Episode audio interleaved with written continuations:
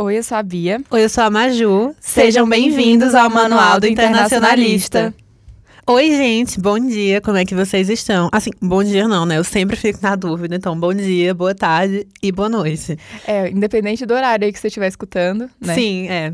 Enfim, gente, é, no episódio de hoje a gente vai falar um pouco sobre o que vocês devem e podem esperar do curso é, antes que vocês comecem, né? Então a gente vai só explicar como funciona a grade curricular, o que, é que a gente acha dele, como é a rotina de estudos. E acho que vai ser um episódio interessante para quem está pensando no curso e ainda não tem certeza, só para você realmente entender como é o dia a dia de um internacionalista. É, ainda mais agora, início de semestre, né? Muito calor começando no, no curso. A gente pode falar um pouquinho sobre alguns textos que a gente leu até agora, né? Isso. E acha importantes e tal. Então, é isso que a gente vai falar hoje, galera. É, e a gente também fez uma lista com alguns livros é, os que a gente mais usou até o momento no curso. Então, eu acho que vai ser legal para vocês é, passarem um olho assim nessa lista e verem, ah, esse título parece interessante. Aí vocês podem pesquisar. É, no geral, são os livros base das relações internacionais. Então, são livros que quase toda graduação, todo curso no país vai utilizar. É, eu acho que esses livros, tipo, todo mundo vai pelo menos ler alguma parte, nem que seja É. um capítulozinho, É porque tem um alguns que parágrafo. são clássicos, então tem capítulos que não tem como você não ler, sabe, para você fazer o curso. É, e a gente também vai explicar como funcionam as avaliações, se tem alguma semelhança ou diferença com o ensino médio, só para vocês terem uma Faz um noção. tempinho que eu saí do ensino médio, mas vamos ver o que, que eu consigo lembrar, né?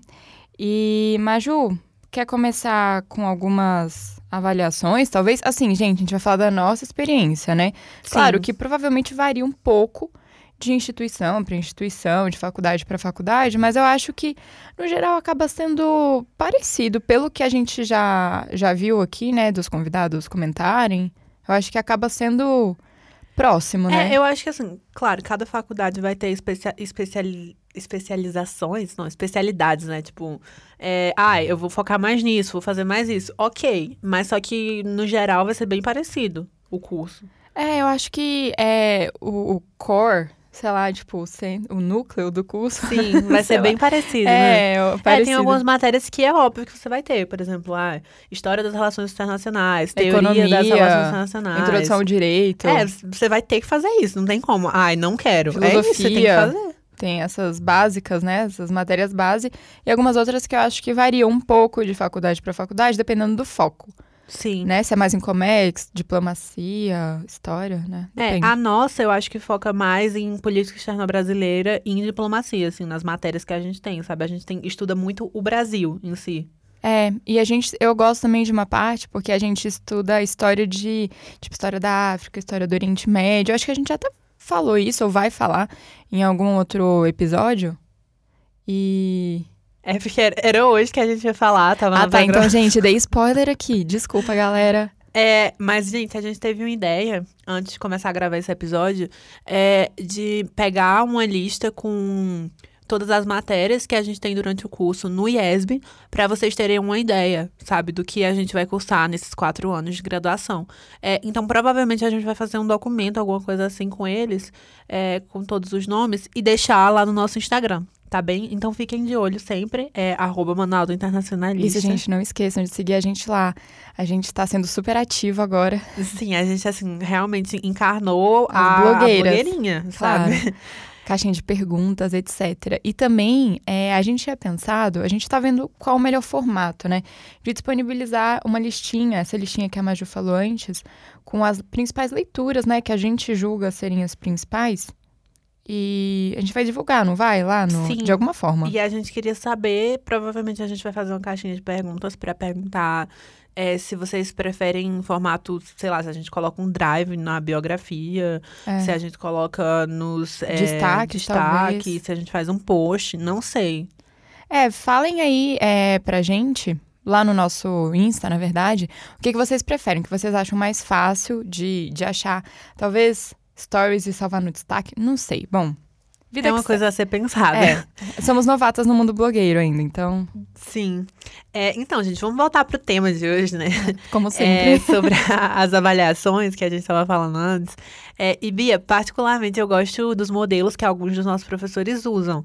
É, mas não é parecido, sabe, com, com as provas de múltipla, é, múltipla escolha que a gente tinha no ensino médio. É uma coisa bem é, acadêmica, eu diria. É, eu lembro que, apesar de ter saído do ensino médio há alguns anos já, é, Eu quero saber quantos anos, só pra gente poder calcular a idade, gente. gente, faz nove anos que eu saí do ensino médio. Em 2023 vão fazer 10 anos que eu saí do ensino médio. Não parece. Graças Meu a Deus. que Mas tu saiu assim. com quantos anos? Porque, tipo, 17. tu vai fazer 27. Ano que vem? Vou? Eu pensava que tu tinha 25. Não, eu fiz 26 esse ano. Ai, gente, eu acabei de entregar minha idade em pleno podcast. Mas tudo bem, vida que segue. Eu sou chocada, porque não parece. E se vocês 27. entrarem lá no perfil e olharem o, per- o Instagram dela, vocês vão entender o que eu tô falando. Gente, deixem brincadeira. Deixa nos comentários. Mas vamos, voltando aqui. Eu lembro que no meu ensino médio, tipo assim, a gente tinha bastante prova de múltipla escolha, tipo treinamento pra vestibular, sabe? Aham. Mas a gente também tinha algumas provas discursivas, só que eram, tipo assim, É porque normalmente curtas. quando a gente tem discursiva é mais pra treinar a redação, né, do Enem. É. Não tem, ah, escreve uma redação sobre tal tema de geopolítica. Não, a gente não fazia Não, isso, só é. se fosse o tema da redação. É, tipo assim, as nossas provas de geopolítica, eu lembro, é, no terceiro ano, pelo menos no Sigma, que foi onde eu estudei, né? Eu estudei no Sigma e no Olimpo, e no terceiro ano. E no Sigma, tinha até questão de escrever, mas tipo assim, escreva cinco linhas, escreva dez linhas. Era, acho que era pra treinar um pouco nossa, nossa, nossas habilidades de resumo, sabe? Uhum. Mas na faculdade, agora, por exemplo, a gente tem. A gente. Bom, como a gente estava muito tempo no EAD, tinha alguns professores que pediam, assim, 50 linhas, né? De Sim. questão. E aí era só uma questão. É, mas depende do professor. Por exemplo, a gente tem um professor, não vou citar nomes pra é, vocês não ficarem já preocupados, calouros, mas a gente tem um professor que normalmente ele fala por quantidade de palavras. Então ele sempre fala, Ah, ah, vocês têm que escrever entre 900 900 a e 1100 1.100 palavras. É, já tem outro que coloca entre 1.100 e 1.500, né? É, mil, e- é 1.100, 1.500. E tem um professor, pelo menos até agora, que é por linhas. que é por linhas. Mas Daí só ele pede o linhas tem que tamanho. estar no ABNT, então vai ter que É. estar, sei lá, Arial Times, tamanho 12, É. é, com a justifica é, justi- o texto justificado e também com espaçamento e meio. Então depende. É, e assim, isso a gente tá falando na época em que a gente tava no EAD. Mas mesmo assim, a gente ainda tem alguns professores que, mesmo a gente tendo aula presencial, ainda estão fazendo prova EAD. Que aí eles também puxam mais, né? Pedem mais coisa, uma, uma análise mais aprofundada do tema. E é, a gente tem professores que estão fazendo prova discursiva presencial já. Sim, mas no geral tá funcionando assim. Se a prova continua sendo online, é porque é um texto ou um ensaio e vai demorar mais pra fazer e de todo jeito você faria com consulta porque é um trabalho acadêmico. E se, se é presencial, tá sendo tipo prova ou canetão de você escrever um texto na hora ou é só marcar X, sabe? É, mas eu acho que, pelo menos em réu, é importante a gente ter essa parte escrita, sabe? Sim, Porque muito. a gente vai escrever muito, muito documento. A vida toda, assim, se você tá entrando nesse curso e você não gosta de ler, não gosta de escrever, Aprende. repense. ou você repensa ou você aprende, porque não tem como. É, eu. Essa foi uma coisa que eu senti muita falta na arquitetura, Uhum. sabia? Leitura. Porque assim, a gente é, lia muito pouco, escrevia muito pouco, a gente fazia muito projeto, é muito Sim. prático, né? Então eu sentia muita falta dessa parte da leitura, que eu adoro. Eu Nossa, já em réu por dia, é, acho que em média umas 40 ou 50 Não, você sabe páginas, que né? no meu, na primeira semana de aula, eu tive que mandar fazer um óculos novo, porque, cara, na arquitetura eu não lia nada, então eu não sentia falta do óculos. Aham. E aí, na primeira semana, eu entrei em desespero e mandei fazer um óculos novo. Gente, agora eu acho que o que mais preocupa os calouros quando você sai direto do ensino médio e entra na, na faculdade, no meu caso, por exemplo, é que eu entrei e a pessoa entra muito com essa mentalidade de aluno de ensino médio, sabe? E você começa, aí já chega o professor com uma, uma emenda enorme e fala: então, para a próxima aula vocês têm que ler isso, isso, isso. Eu fiquei tipo: oi? Como assim? Tudo isso assim só para um dia. É. Mas é normal, então você tem que se virar e dar seus pulos, literalmente, pra conseguir é, conciliar tudo. E, gente, sempre leiam. Sério, nem que seja a, bibli- a bibliografia básica. Básica. A é. complementar, eu aconselho que vocês escolham um, um tema que vocês gostem mais, sabe? Ah, esse, esse título parece interessante, então eu vou, vou ler. É, mas a, a básica tem que ler, não tem como você não ler. É, assim, gente, é normal não conseguir acompanhar também. Às vezes você vai ler um texto e vai deixar passar outro, às vezes você vai fazer resumo de um texto e não vai fazer de outro. Gente, é normal, vida, vida normal, sabe? Porque é, a gente tem muita coisa para fazer, né? Sim.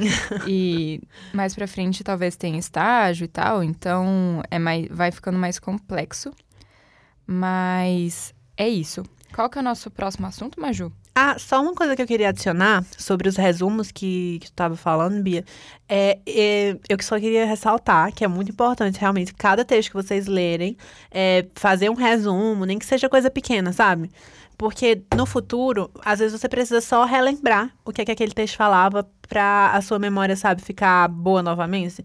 Então isso é muito importante. Eu acho até que Bia poderia fazer um tutorial, né, no, no Instagram de como ela faz os resumos dela, porque são muito bons. E isso ajuda muito. É, é isso, gente. Nossa, nem tinha pensado nisso. Pode ser uma boa ideia, gente. Nossa, a gente tem muita coisa para perguntar no Insta. Sim. Caramba.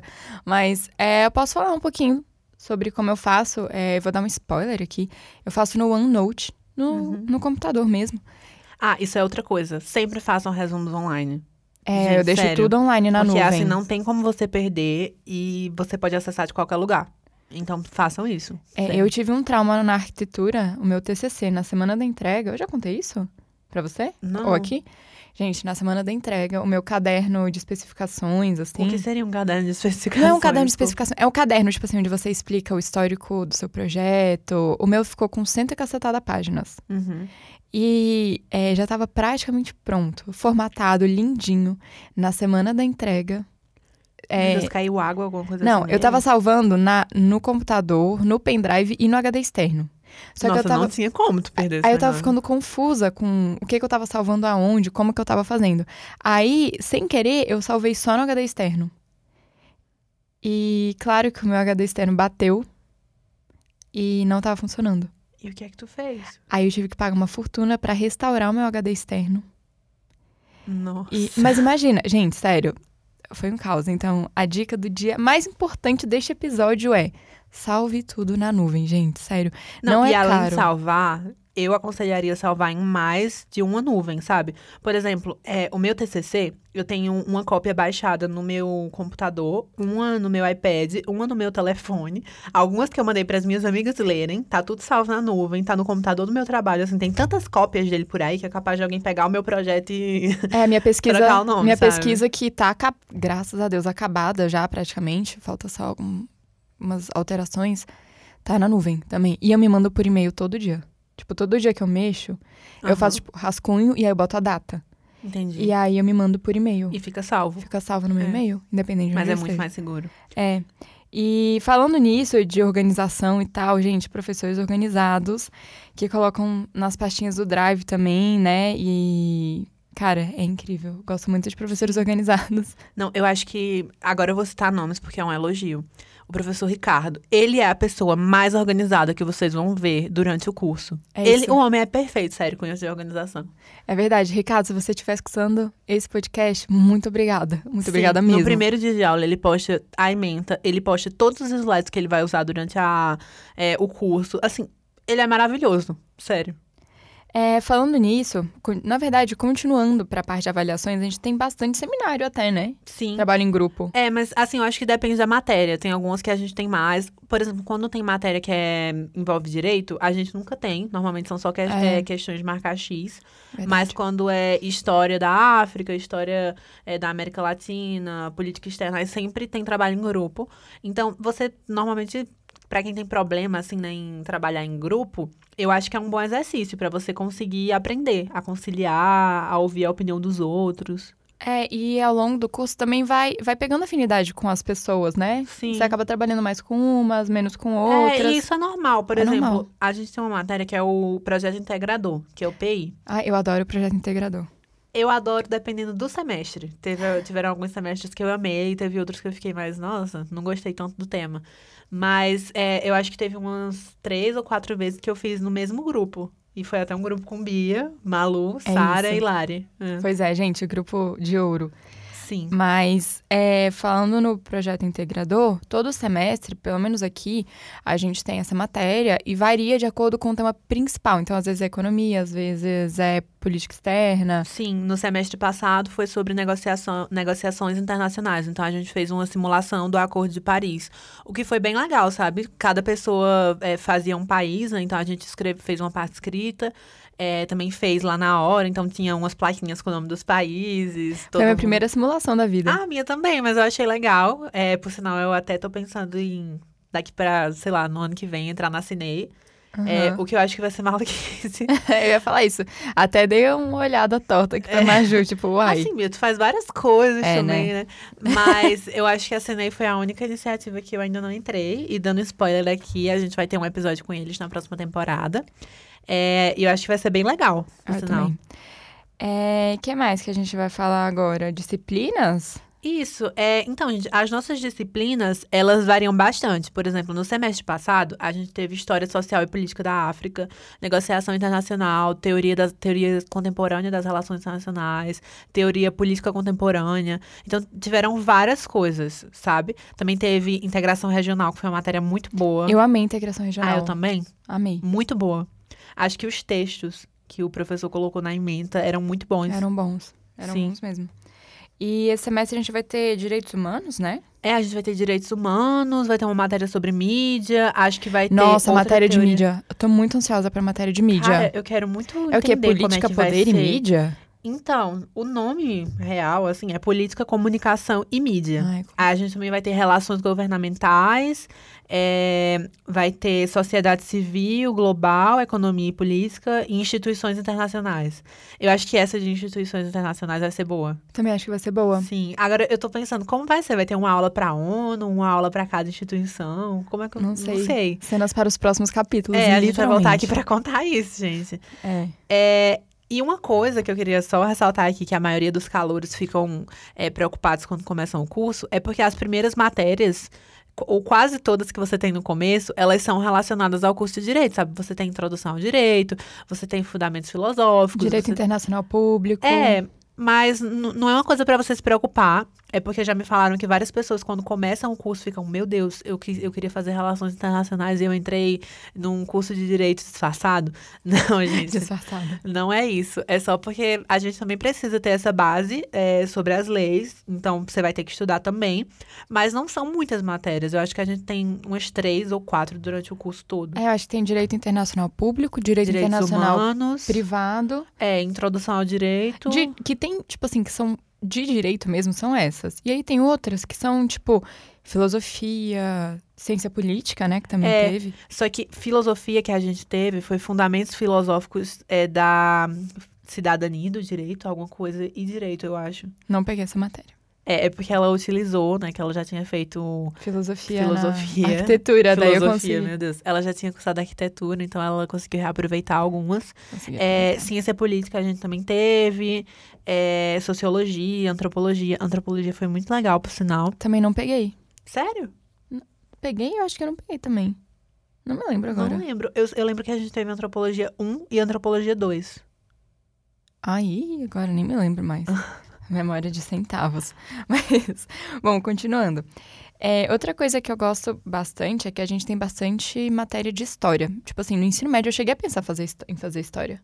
Sério? Sério. Eu acho que todo mundo passou por essa fase, assim, todo mundo que é de humanas, né? Porque eu também pensei. Eu pensei seriamente em fazer história. E a gente tem, tipo, História do Brasil, história da política externa brasileira, história da África, Oriente Médio, América Latina, né? Tem bastante Sim. história, o que eu amo, gente. Não... É, e um, um, dos diferenciais do curso no IESB é porque a gente tem muita história mundial, sabe? Tem história mundial, história das relações internacionais, história da América Latina, história da África, história do Oriente Médio. Então tem, você conhece um pouquinho de cada continente. Eu gosto bastante, porque eu acho que é importante o internacionalista ter uma noção mínima, assim, de história de cada parte do mundo e como no fim das contas elas se integraram, Sim. etc. Claro, assim, você não é obrigado a saber não. tudo específica, específico, assim, com data de cada país. Não, Óbvio não mesmo, é impossível, gente. Mas é, no final do curso eu tenho certeza que você vai ter pelo menos é, uma ideia, sabe, sobre o que aconteceu em cada região, as coisas mais importantes, os fatos mais é,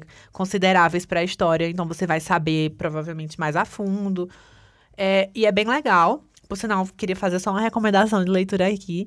Tem um manual do CACD que ele é de História Mundial, que foi até o que o nosso professor usou quando a gente teve História Mundial. E Qual?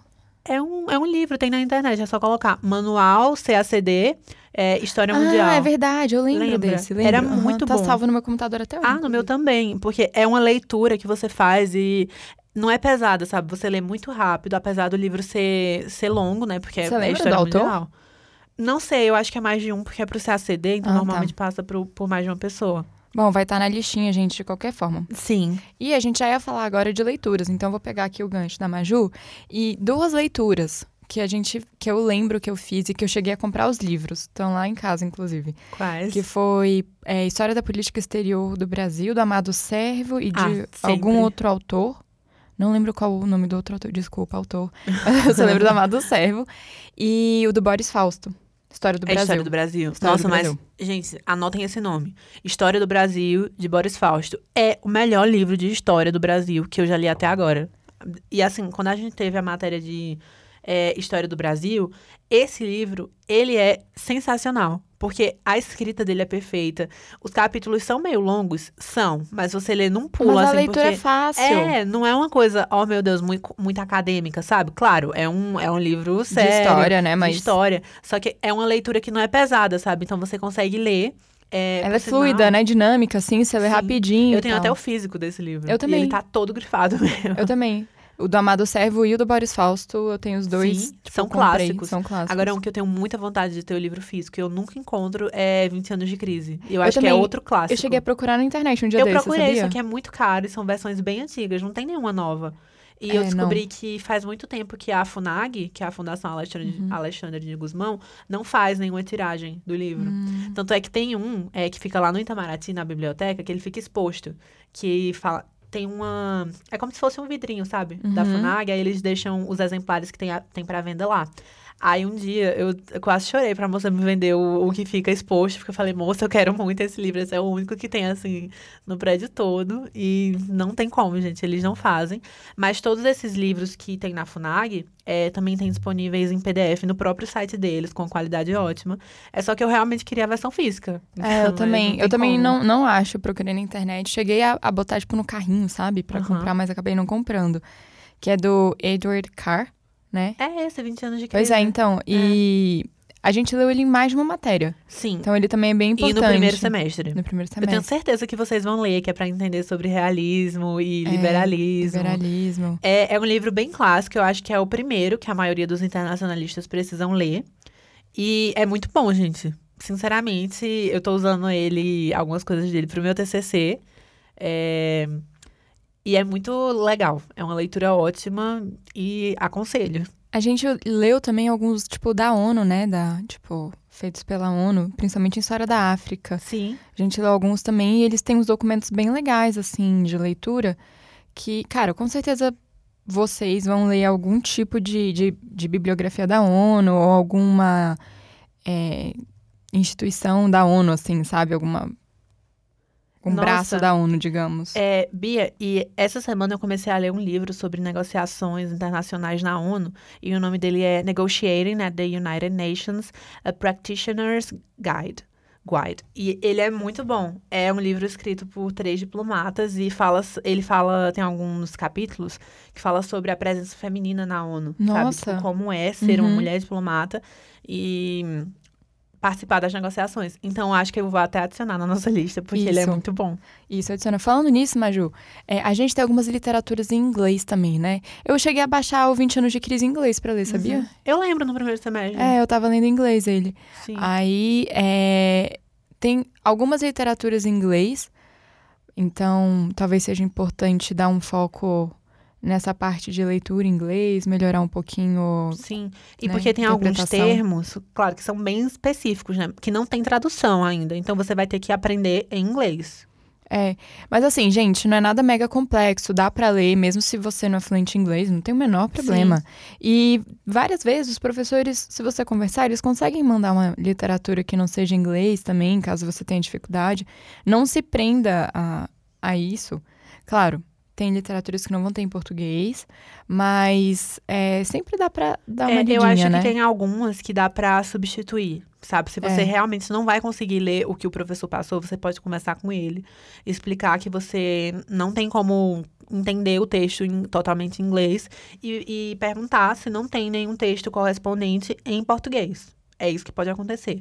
Mas você tem que fazer isso sabendo que uma hora ou outra você vai ter que começar a estudar inglês. Então, você aí que tá es- é, escutando a gente e não se sente seguro ainda pra ler inglês, dica que a gente dá é ler livro, tipo, normal, assim, literatura, tipo, romance, sei lá, drama, alguma É, é literatura porque eu acho assim. que pra você se sentir seguro, você tem que começar lendo uma coisa que você realmente gosta e que você faz assim nas horas vagas. É, eu também sabe? acho. É, eu acho que é, eu acho que é legal, assim, não, não começar de cara com um artigo científico em inglês. Pode ser um Sim. pouco complexo, mas leitura da vida, assim mesmo, tipo, sei lá, Nicholas Sparks. É, ou às vezes pega um livro que você já leu em português várias vezes e lê ele em inglês. É, que você já vai Gente, saber a hoje história. em dia na internet tem PDF pra tudo. Tem então, mesmo. usem ela com sabedoria. E Maju, chegando aqui ao fim, né? Queria te perguntar, você tem mais alguma coisa pra falar ou já posso fazer a pergunta final? Pode fazer. Pode fazer? Aham. Qual a sua matéria favorita até agora? E qual a sua maior dificuldade até agora do curso? Minha maior dificuldade é a economia. E é uma dificuldade enorme mesmo, gente. Eu sou péssima em economia. Eu sou a pessoa que pega o celular pra somar dois mais dois. e a minha matéria favorita, eu acho que foi História das Relações Internacionais. E História da Política Externa Brasileira também. É, eu acho que a minha maior dificuldade até agora, deixa eu pensar, foi fazer as leituras no tempo correto. Porque como eu faço resumo, acaba Uhum. demorando um pouco. Não, no começo eu fazia resumo de tudo. Hoje em dia, eu grifo, eu, eu sempre grifo tudo. E eu faço anotações no PDF. Uhum. E quando é um texto muito longo, eu faço resumo. Se é um texto curto, eu só faço várias anotações no próprio documento. Então, quando eu quero só. Ah, o que é que, que eu anotei sobre esse texto? Eu só abro o PDF e vou olhando é, o que eu anotei. E eu tenho uma. É um método, né, que só eu uso. Que eu faço uma. É como se fosse um símbolo de uma estrelinha, quando é uma coisa muito importante, em todo Uhum. PDF. Então, sempre que eu tô passando o olho nele, eu já vou direto onde eu coloquei as estrelinhas. Aham. Aí eu já consigo ter uma ideia. Bom, gente, eu faço resumo de tudo, porque eu só funciono à base de resumo. Então, E ela acaba- sempre me passa, então obrigada, Bia, salvando a pátria. De nada. É, e eu acho que a minha matéria preferida até agora, deixa eu pensar. Eu gostei muito de História da África, gostei bastante de História da África e gostei bastante de História da Política Exterior do Brasil também. O livro Nossa, da Amado Servo. É porque foi muito bom. Foi muito bom. Você, você teve com o Ricardo? É, acho que sim. Eu foi tive foi no quarto semestre? É que eu adiantei, acho que foi terceiro. Eu adiantei, eu tive no primeiro semestre, tinha acabado de chegar, já É. Ah, tive essa não. matéria. Não, eu acho que eu tive com a Alejandra, na verdade, mas foi, foi ótima a matéria. Muito boa. Eu gostei muito também dessa matéria, então, obrigada, professores, vocês fizeram a gente amar História Sim. da Política Exterior. E, Maju, acho que é isso, né? Pro episódio de hoje, acho que a gente já falou demais. Sim, e, gente, eu espero que vocês tenham gostado. E até a próxima. É isso, gente. Lembrando que eu sou a Bia. E eu sou a Maju. Obrigada por escutarem ao Manual do Internacionalista.